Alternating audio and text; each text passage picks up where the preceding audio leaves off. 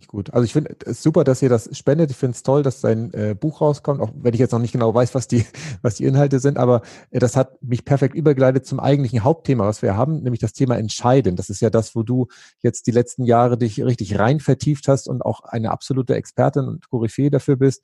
Ähm, lass uns mal an der Stelle starten. Da habe ich eine Frage. Wir treffen ja jeden Tag ganz, ganz viele Entscheidungen. Es gibt Zahlen von 20.000 bis noch mehr Entscheidungen, die wir treffen ist es tatsächlich so, das interessiert mich wirklich, dass wir bei Sachen wie zum Beispiel Steve Jobs hat ja immer seinen schwarzen Rolli an, die vielleicht nicht so wichtig sind, es sinnvoll ist, automatisiert äh, die Entscheidung äh, nicht selber zu treffen, damit wir unser, ich sag mal, Kontingent für Entscheidungen für sinnvolle Sachen nutzen können? Oder ist das gar nicht richtig, dass wir als Mensch nur, keine Ahnung, 50 bewusste Entscheidungen treffen können?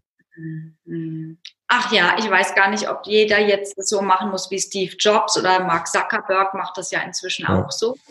Aber witzig, dass du sagst, ich habe kürzlich mit einer Freundin gesprochen, die so Styling-Beratung macht, ja. Also die holt so das Potenzial dadurch aus dir raus, dass du irgendwie die tollsten Farben trägst und irgendwie deine Kragenform findest und so weiter. Und mit ihr habe ich über das Thema gesprochen, habe gesagt, liebe Carola, äh, wie ist das denn? Ähm, könntest du meinen meinen Look irgendwie optimieren? Oder was hältst du denn davon, wenn wir jetzt einfach nur noch drei Anzüge und fünf Oberteile da drin haben und ich mir morgens keine Gedanken mehr machen muss? Ich möchte das so machen wie Steve Jobs oder Mark Zuckerberg. Ja. Und dann hat sie, war sie völlig konsterniert und wie blockiert. Und dann hat sie gesagt, das habe ich jetzt noch nie gehört von einer Frau. Äh, normalerweise leben wir doch unser Potenzial dadurch, dass wir uns entfalten in allen möglichen Richtungen nach draußen und unseren Kleiderschrank voll haben. Das ist doch schließlich mein Geschäft. Ja, also du siehst, wenn ich mich hier minimiere und äh, meine Entscheidungsnot morgens vor dem Kleiderschrank minimiere, ist das für jemand anders vielleicht Minimierung des Geschäftes. Ja, also insofern, äh, das möchte ich gar nicht so auf die Goldwaage legen. Vielleicht ist es für den einen oder anderen tatsächlich auch Potenzialentfaltung, wenn er am einen Tag die grüne und an dem anderen Tag die rote Bluse tragen kann. Ich selber, ich trage unglaublich gerne schwarz-weiß, weil im Leben geht es manchmal so um, gehst du den einen oder den anderen Weg, ja.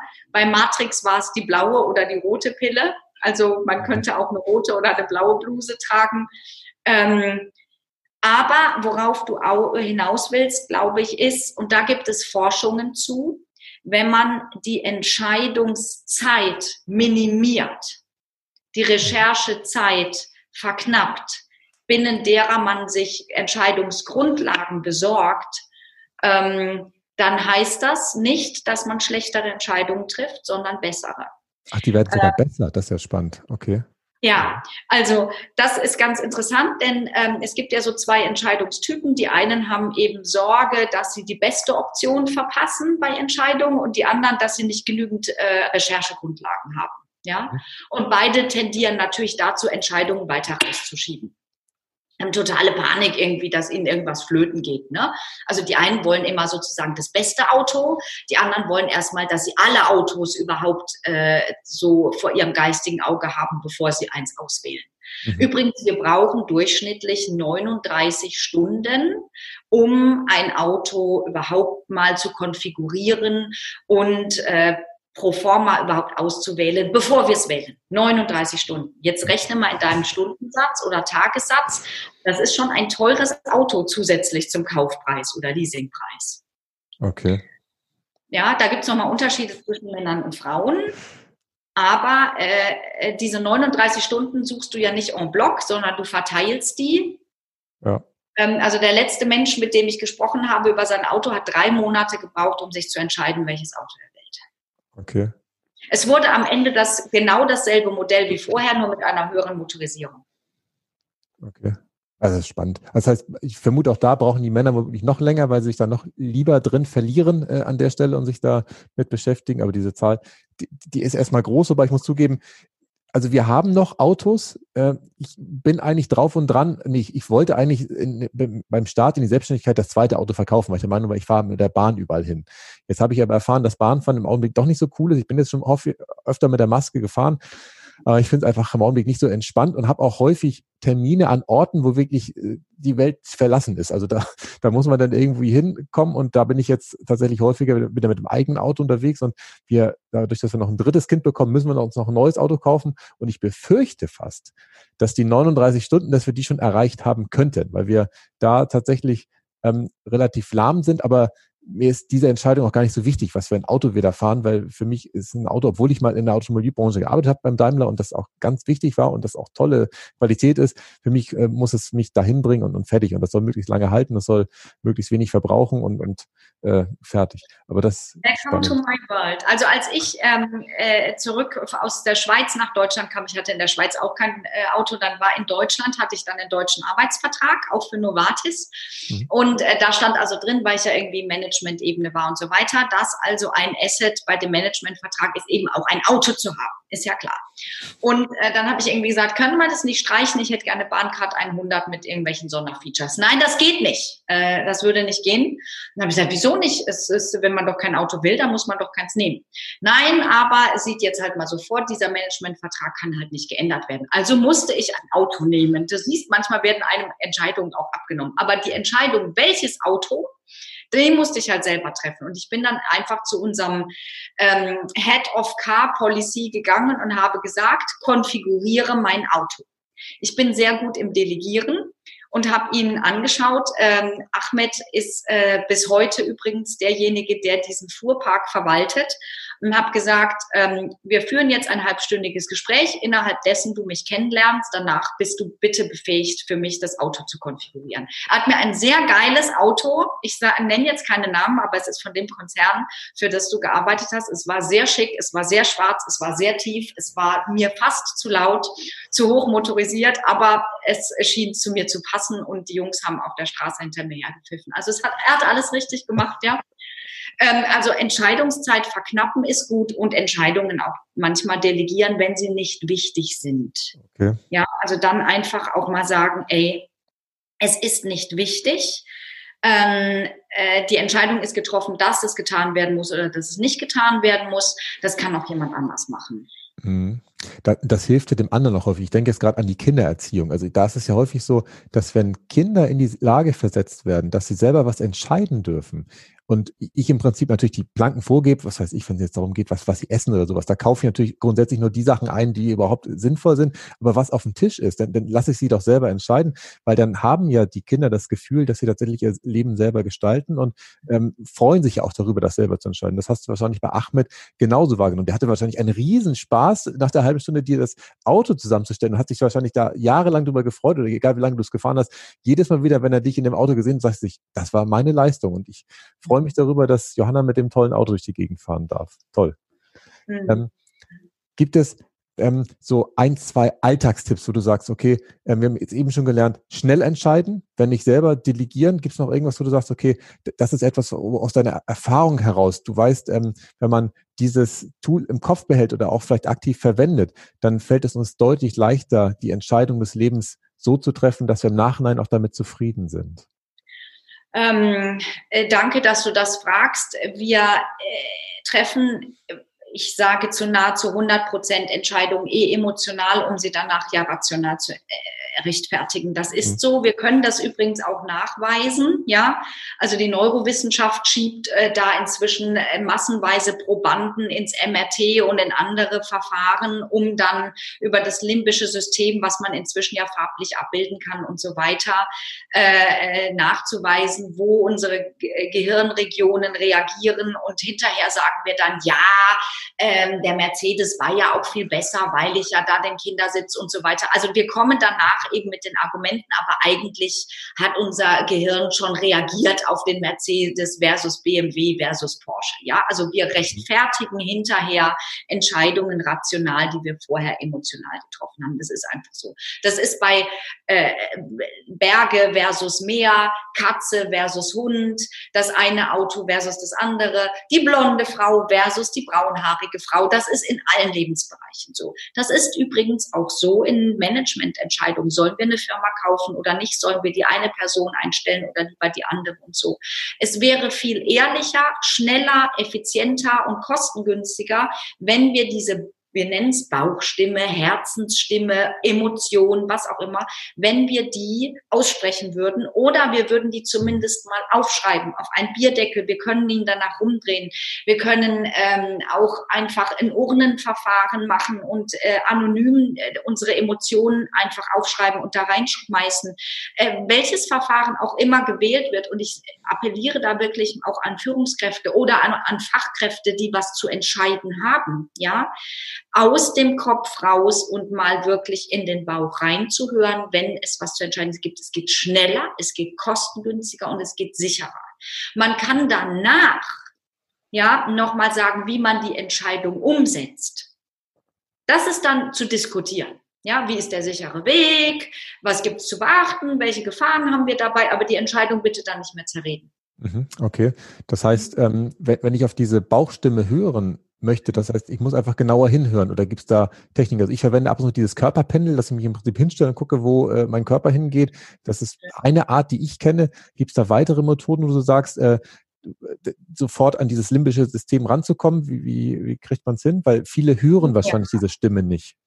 Ja, ich glaube ja ganz ehrlich, dass äh, man das trainieren kann im Kleinen. Ich sage immer, trainiere deinen Entscheidungsmuskel. Ja, okay. ähm, ich bin ein Freund davon, wie im Fitnessstudio. Ja, also mit kleinen Gewichten anzufangen und dann äh, auf größere Gewichte zuzugehen. Mhm. Ähm, ich äh, nehme ja so gerne dieses äh, Beispiel mit der Nudelpackung. Also du stehst vor deinem Regal Nudeln und dann hast du unten 69 Cent, ja, die No-Name-Packung und oben hast du dann die Tricolor weiß ich nicht, äh, welche italienische Firma auch immer, 6,99. Dann stellst du dich einfach hin und sagst, welche möchtest du? Und dann greifst du einfach sofort zu. Mhm. Ja, das wäre jetzt so ein kleines Gewicht.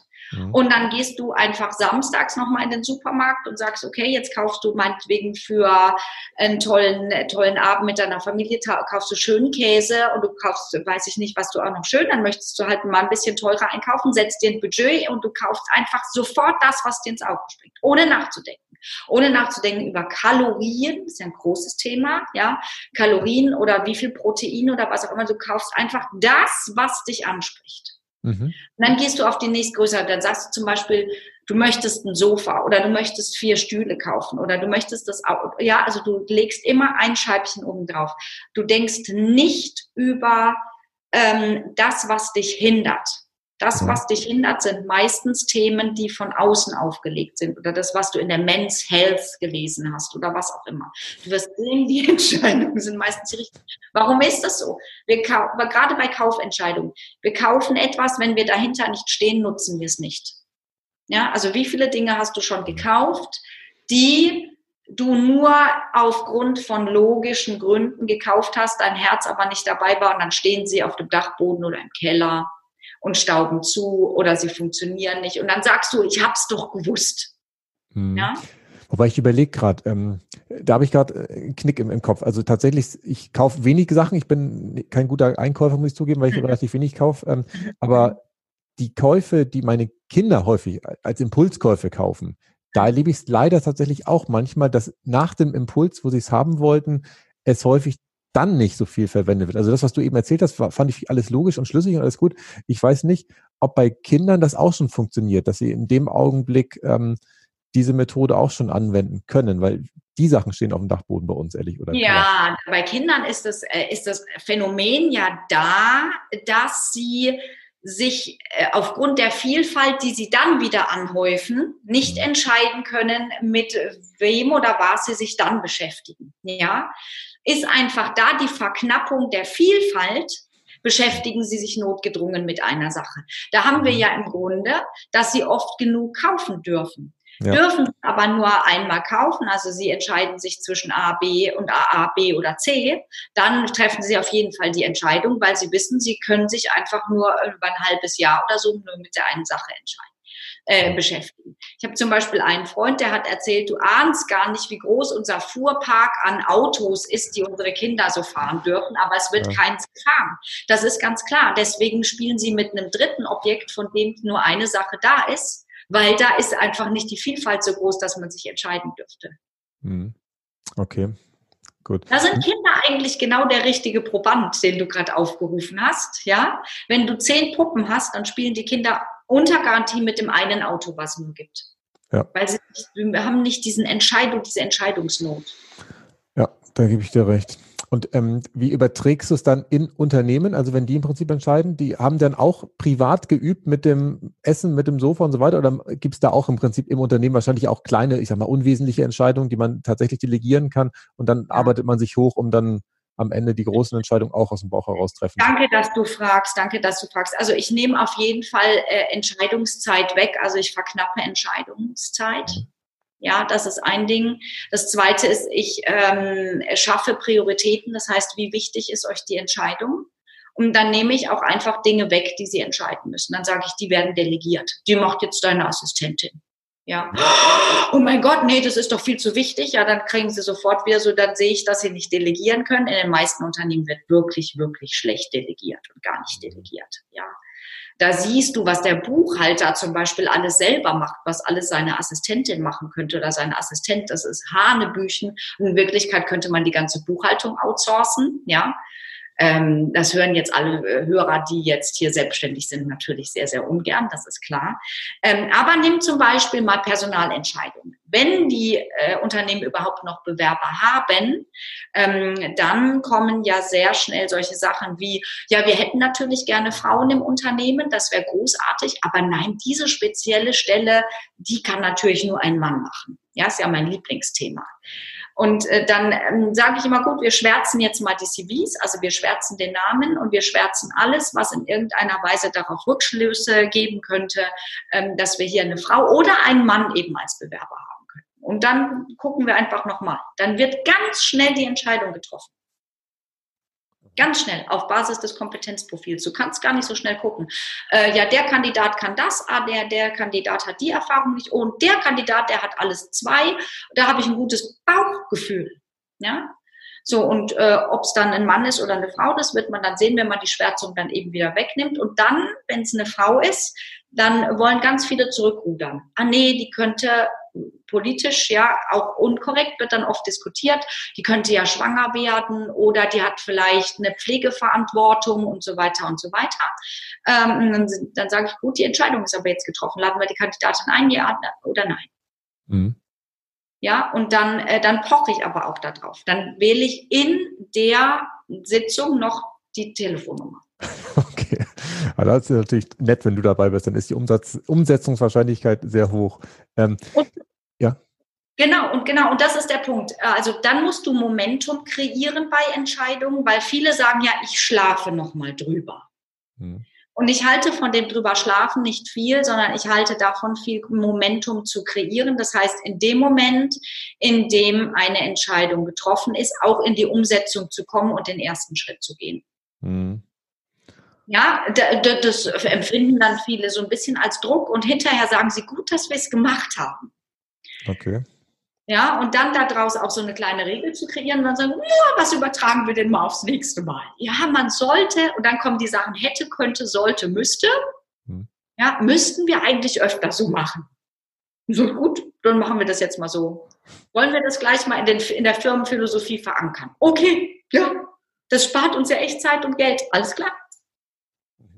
Okay, finde ich spannend. Also ich finde ähm, die, die Idee gut, dass man im Prinzip es schwärzt. Ich habe jetzt häufiger sogar gehört, dass bei Einstellungsprozessen das gar nicht mehr gelesen wird, dass gar nichts mehr geschickt werden muss, sondern dass man im Prinzip so ein Zwei-Minuten-Video schickt, wo die Person sich vorstellt. Wobei da natürlich die Herausforderung ist, dass man da erstmal diesen Schritt überwunden haben muss. Ich habe was gegen Frauen oder ich, ich möchte, dass ein Mann diese Position wahrnimmt. Aber ich glaube, wenn man diesen Schritt überwunden hat, jetzt bin ich auf deine Meinung gespannt, kann man wahrscheinlich durch die zwei Minuten Video womöglich viel besser sein Bauchgefühl äh, abfragen, als nur auf Basis der Papierlage. Oder was ist da deine Erfahrung? Naja, gut, jetzt sieht man natürlich im Video sowieso, ob es sich um Mann oder Frau handelt. Ja. ja. Also äh, ich denke, was eindeutigeres gibt es ja jetzt nicht, ja.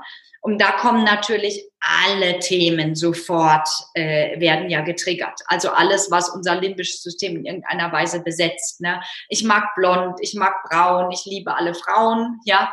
Also so.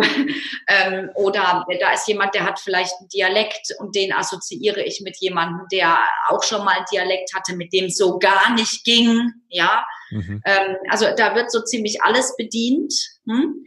Ähm, und insofern finde ich das gut, wenn es das Video in einem Schritt des Bewerbungsprozesses ist. Ich glaube nach wie vor, dass ein reiner Lebenslauf, ja, ohne Foto, ohne Name, ohne Angabe des Geschlechtes, ohne Angabe der Herkunft, ein reines Kompetenzprofil für uns immer noch die neutralste Aussage ist. Mhm, ja. Okay. Und auch das Motivationsschreiben, zu dem ja manche statt des ähm, äh, statt des normalen Anschreibens, sehr geehrter Herr, hiermit möchte ich mich bewerben, ich finde es so toll bei Ihnen und so, ähm, dass, dass man auch darauf verzichten kann, auf das Motivationsschreiben. Viele lassen sich ja schreiben. Inzwischen gibt es Ghostwriter für Motivationsschreiben, weißt du, kann man alles darauf verzichten. Ich finde, das neutrale, der neutrale Lebenslauf, ähm, da gibt es inzwischen auch Studien drüber, ähm, der geschlechtsneutral formuliert ist, wäre wunderbar. Okay, gut. Und jetzt passend zu dem Thema, ich habe ich es bei LinkedIn bei dir gesehen, hast du gesagt, Frauen in Führungspositionen, weil wir es gerade von den Frauen hatten, senken das Insolvenzrisiko. Wie hast du das beobachtet? Wie bist du zu der Aussage gekommen? Was können ähm, Frauen da besser? Äh, ja, also Frauen haben natürlich ähm, auf Basis äh, ihrer Gehirnstruktur, ähm, Malcolm Gladwell hat es in seinem Buch Blink auch nachgewiesen und andere Neurowissenschaftler, äh, dass sie ähm, aufgrund ihrer Gehirnstruktur haben sie eine höhere Sensibilität für Risiken. Ja. Okay.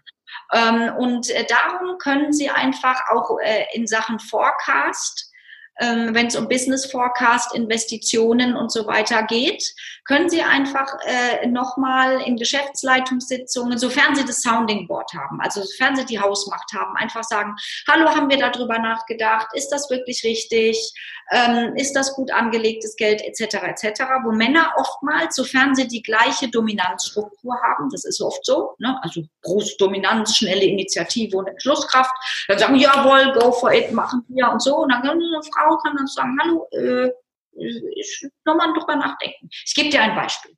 Ähm, bei der Novartis wollten wir die Payroll Pension outsourcen, komplett, ja, und nach Rumänien abgeben, also nicht mehr hausintern machen. Für 8000 Leute ähm, ist schon eine Hausnummer und da brauchst du dann einen IT-Dienstleister. Ne? Alle waren sich einig über den IT-Dienstleister, hatten auch die Kostenstruktur vorliegen, wie das gemacht werden soll.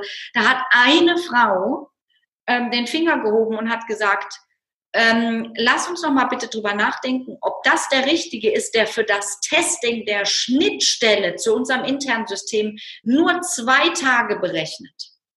Mhm. Das ist knapp. Das ist knapp, oder? Ich meine, du kennst dich aus. Und der Punkt ist, dass da keiner drüber geguckt hat. Die haben alle nur rechts unten gelesen. Inklusive des IT-Heads. Ja, so, am Ende des Tages kam dann halt wirklich bei raus, ähm, da haben alle an jeder äh, Kostenschraube gedreht und alle nur aufs Sparen geguckt und alle waren glücklich, dass sie da einen kostengünstigen Dienstleister hatten. Ähm, in Wirklichkeit hat man für das Testing natürlich mindestens sieben, besser noch zehn Tage berechnen sollen. Ohne die Frau wäre das ganze Ding wahrscheinlich für 8000 Leute an die Wand gefahren. Und man wollte das natürlich, wie man es immer macht, über Weihnachten, Silvester machen. Das heißt, weil, ja, du lachst schon, ne? Weihnachtsgelder, Sonderzulagen, Zulagen, dann die ganzen Feiertagszulagen für die Leute, die in der Produktion am Fließband gestanden hätten und so weiter. Es wäre alles vollkommen gecrashed gegen die Wand gefahren. Sehr schön. Ähm, wir kommen schon zum Ende, Johanna, des Interviews. Ich möchte noch auf ein Thema eingehen, was ich äh, gelesen habe, was mich total beeindruckt hat. Das geht auch tatsächlich wieder ums äh, Thema Frauen. Und zwar privat engagierst du dich noch in Form von Patenschaften äh, für die Persönlichkeitsrechte und auch das Recht auf Bildung für Mädchen und Frauen in Ägypten das, das finde ich äh, total spannend. Magst du da noch ein, zwei Worte zu erzählen, was du da Tolles machst? Ja, ich rede darüber jetzt gar nicht so viel, weil es tatsächlich ein privates Engagement ist und äh, viele Leute ja das immer gleich und medienwirksam so groß aufhängen. Ähm, 2006 bin ich das erste Mal mit einer Familie in Ägypten in der Nähe von Kairo zusammengekommen und es war für mich eine große Ehre, dass ich da als ja, aus einem christlichen Kontext jetzt in ein muslimisches Dorf äh, kommen konnte. Aber der Punkt ist natürlich, dass dort Mädchen äh, immer noch beschnitten werden. Genitalbeschneidung ist dort immer noch ein großes Thema, einfach aus der Tradition heraus und weil man es halt auch teilweise nicht besser weiß. Ähm, und ich äh, konnte dann halt dort mit der Familie sprechen und sie haben mir auch erzählt, ja, das Infektionsrisiko ist halt groß und äh, manchmal sterben die Kinder auch. Und dann habe ich einfach äh, auch damals aus äh, meiner Novartis-Historie heraus so ein bisschen geredet und gesagt, du, äh, hier gibt's auch ähm, äh, Pharmareferenten, hier gibt's auch Ärzte aus meiner Company, kann ich euch da mal bekannt machen und ist das wirklich so sinnvoll? Muss das denn überhaupt sein? Und ähm, habe dann äh, dafür ein bisschen Aufklärung gesorgt, dass das nicht mehr zwingend so sein muss und man trotzdem seinen Glauben behalten kann. Und ähm, daraufhin hat äh, man dann in Esmalia, äh, so heißt das Dorf, hat man dann eben gesagt, du eigentlich ja, ähm, in unserer Familie werden wir das nicht mehr machen.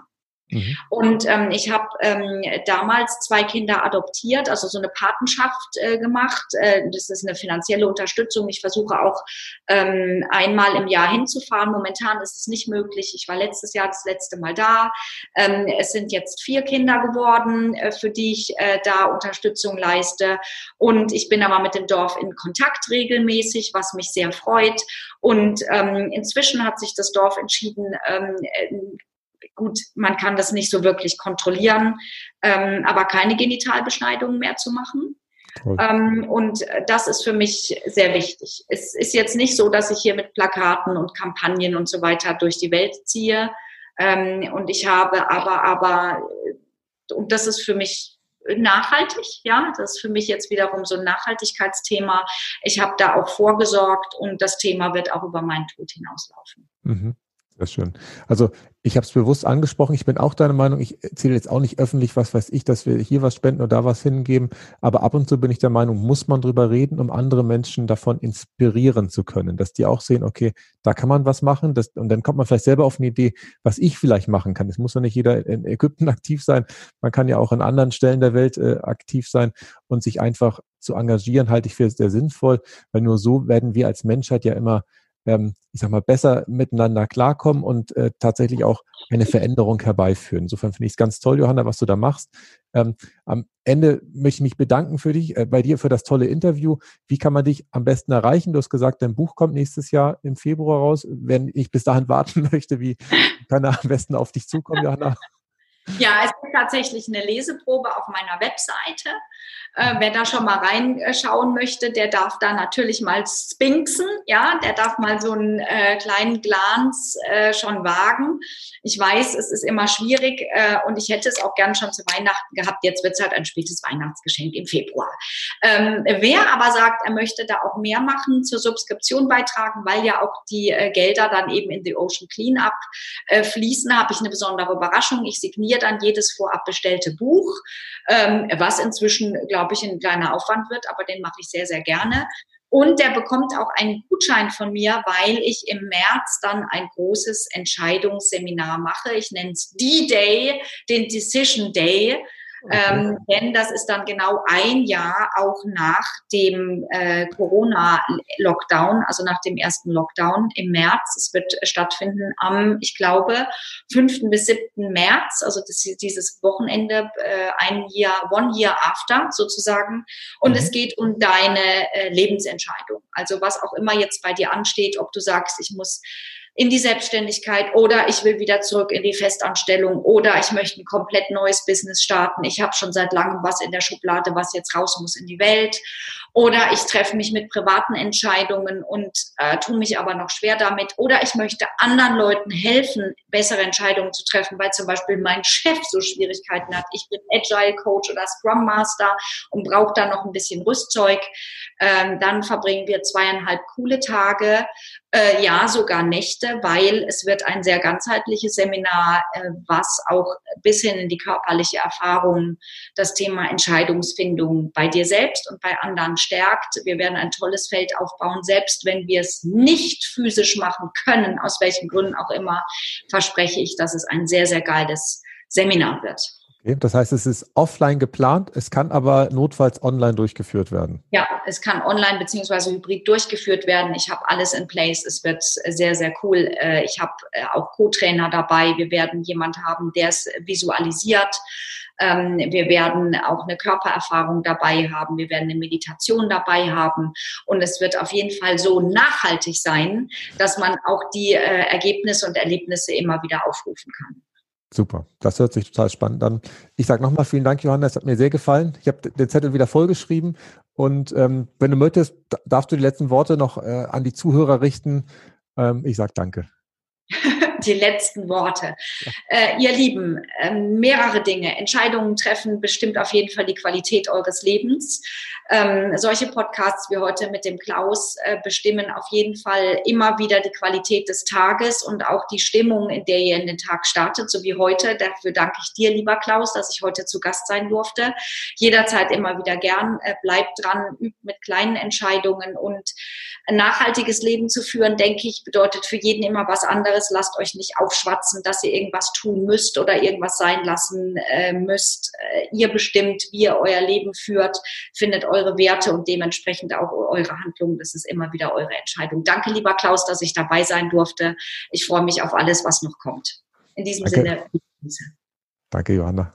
Nachhaltig reich. Das Wichtigste nochmal in 60 Sekunden. Mir hat das Bild der Nachhaltigkeit von Johanna sehr gut gefallen. Und zwar hat sie ja gesagt, dass es bei ihr da eher um innere Einstellung und äh, um ihre eigenen Werte geht. Und ähm, da sie ja so oft in ihrem Leben umgezogen ist, hat sie für sich erkannt, dass ähm, das Thema Veränderung äh, für sie tatsächlich sehr nachhaltig ist und vor allem ähm, dabei immer wieder an sich selber zu ändern, sich selber weiterzuentwickeln ähm, weil natürlich das Ende der Fahnenstange äh, nie erreicht ist, sondern man ja immer äh, sich noch weiter äh, ja, entwickeln kann. Und das fand ich sehr, sehr schön, dieses Bild. Dann haben wir zwei schöne praktische Tipps zum Thema Entscheiden bekommen. Ähm, das eine ist, dass bei den Entscheidungen, wo es äh, vielleicht nicht um Leben und Tod geht, ähm, da dürfen wir gerne lernen zu delegieren und diese ja vielleicht etwas weniger wichtigen Entscheidungen gerne an andere zu geben, die dann wiederum ihren ja, Entscheidungsmuskel äh, trainieren können. Und der zweite Tipp ist, wenn ihr was entscheidet oder wenn ich was entscheide, dann hilft es ungemein, die Recherchezeit zu verknappen, weil, und das finde ich total spannend, dadurch die Entscheidung nachweislich besser wird, als wenn ich doppelt und dreifach so lange am Rumrecherchieren bin. Und dazu passt auch der dritte Punkt, den ich mir aufgeschrieben habe, dass Entscheidungen immer emotional getroffen werden, damit wir sie nachher oder im Nachgang rational begründen können. Und das kann man ja abkürzen, dass man halt einfach häufiger versucht, auf seine innere Stimme zu hören oder dieses Bauchgefühl wahrzunehmen und dann sozusagen auch diesen Entscheidungsmuskel immer mehr anfängt zu trainieren, indem man auf dieses ja, lange recherchieren, lange rational begründen verzichtet, sondern direkt an die Wurzel geht und die Entscheidung da abgreift sozusagen, wo sie eh getroffen wird, nämlich in den Emotionen. Ja, ich hoffe, ihr habt äh, zum Thema Entscheiden was mitnehmen können. Ähm, wir sind am Ende dieser Folge und ich bin gespannt auf eure Rückmeldung, die ihr mir gerne bei Instagram schreiben könnt. Bis zum nächsten Mal. Tschüss. Nachhaltig reich. Kein erhobener Zeigefinger. Eher ein Blick für die Möglichkeiten. Und mehr Möglichkeiten findest du im www auf.